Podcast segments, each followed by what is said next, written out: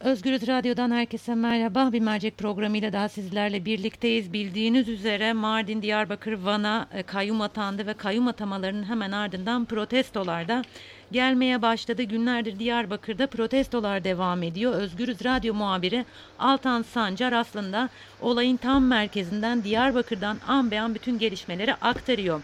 Benim bugünkü konuğum bugün Diyarbakır'da bulunan tip milletvekili e, Barış Atay. Barış merhaba. Merhaba Zübeyir. Ee, hemen e, şu soruyla başlamak istiyorum. Diyarbakır'daki son durum ne? Ya tabii halk da milletvekilleri de e, gerginler. Çünkü çok büyük bir e, irade gaspı var burada iktidar tarafından. Ve haklarını geri almak için, yedirmemek için büyük uğraş veriyorlar. Fakat polisin e, çok sert e, saldırısı var birkaç gündür. Ee, biliyorsunuz e, İçişleri Bakanı Süleyman Soylu'nun kayyum atamalarına ilişkin açıklamaları var. Ee, özellikle e, yerlerine kayyum atanan seçilmiş belediye başkanları çok sert tepki gösterdiler buna. Ee, Evet. Sen bir e, siyasetçi olarak Soylu'nun bu açıklamalarını nasıl değerlendiriyorsun? Ya Soylu'nun açıklamaları kendinden ne kadar emin olmadığını ve aslında bir bahane üzerinden, sudan bahaneler üzerinden e, halkın iradesini gasp etmeye çalıştığının en büyük kanıtı.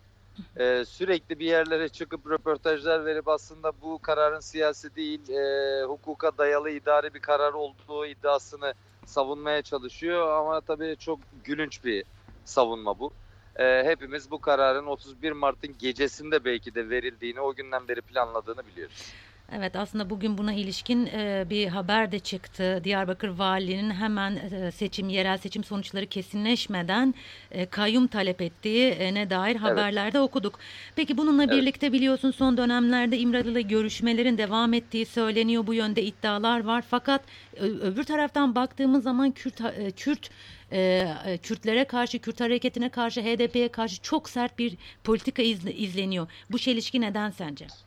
Ee, Süleyman Soylu'nun yine dünkü açıklamasında bir anekdot var dikkat edersen. Ee, Osman Öcalan ve Abdullah Öcalan üzerinden görüşmeler için devlet e, her türlü ters psikolojik e, görüşmeleri de yapabilir. Bunu siyaseten kullanabilir diyor.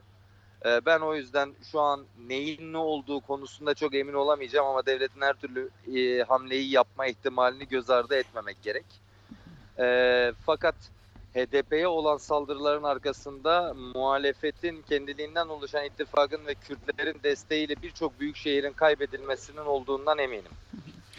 E, Bugün e, özellikle HDP'lerin yapmış olduğu çağrıda da şunu gördük. E, Gerginliğin tırmandır, tırmandırılmaması için e, en azından protestolarda gerginlik çıkmasın ve e, sadece demokratik hakkı, ha- haklarını kullanarak halk sokakta olsun diye muazzam bir çaba gösteriliyor. E, Evet. Ve e, Kılıçdaroğlu'nun bir açıklaması vardı. Sokağa doğru görmüyorum diye. Sonrasında CHP'den bir düzeltme geldi. Aslında sokağa doğru görmüyorum derken gerginlik istemediğini ifade etmek istedi. Hı hı, E, Totalde hı hı. baktığımız zaman aslında HDP de gerginlik istemiyor. Kılıçdaroğlu sizce doğru okuyamıyor mu? Ee, ya sonuç itibariyle her parti bir siyaset yürütüyor ama ben bugün e, HDP'li arkadaşlarla beraber açıkla, basın açıklamasında altını çizerek söyledim.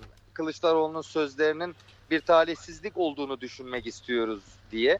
E, kendisinden de düzeltme gelmiş. Ben bilmiyordum. Ama e, yani adalet yürüyüşü e, adı altında 400 kilometre yürüyüp sokakta kendi hakkını arayan bir genel başkanın e, bu kadar büyük bir irade gaspı karşısında e, konuşma yaparken elbette ki bu hassasiyeti gözetmesi, daha dikkatli bir dil kullanması gerektiğini düşünüyorum öncelikle.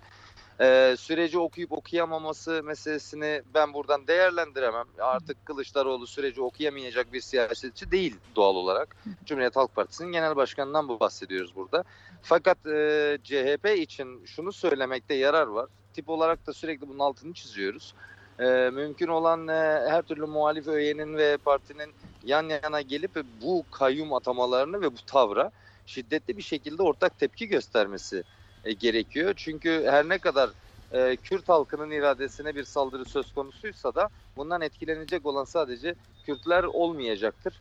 E, demin de söyledim e, birçok büyük şehrin kazanılmasında HDP'nin e, Kürtlerin etkisi yatsınamaz derecede bunu bilmek, görmek lazım. O zaman dinleyicilerimiz için tekrar şunun altını çizelim. E, çünkü senin bir de sanatçı kişiliğin var. Sen bir sanatçı olarak sanatçı duyarlılığıyla Diyarbakır değilsin aslında.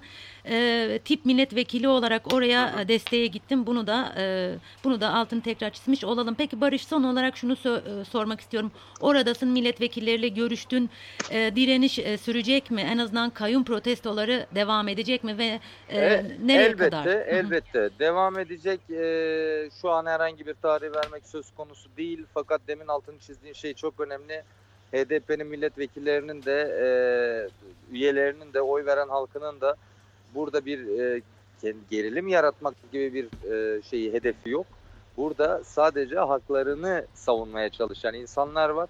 Bu bir sivil itaatsizlik eylemine e, dönüşmeli aynı zamanda diye bir çağrı var. E, gerçekten tarih veremiyorum. Ama bizim de Türkiye İşçi Partisi olarak Halkların Demokratik Partisi ile dayanışmamız e, her zeminde sonuna kadar sürecek. Bunu da belirtmek istedim. E, Barış çok teşekkür ederim. Ben teşekkür ederim. Kolay gelsin. iyi yayınlar. Teşekkürler. Özgüz Radyo dinleyicileri Diyarbakır'daydık tip milletvekili Barış Atay'la konuştuk. Evet protestolar devam ediyor ve e, Barış oradaki son durumu bizler için aktardı. Aslında şunun altını çizdi. HDP bunun bir sivil itaatsizlik eylemi olduğunu e, söylüyor ve kesinlikle gerginliği tırmandırmaya kimsenin niyeti yok. E, bu e, direnişte devam edecek dedi Barış Atay. Bugünkü merceğin sonuna geldik. Yarın başka bir konu ve konukla tekrar buluşmak üzere. Şimdilik hoşçakalın.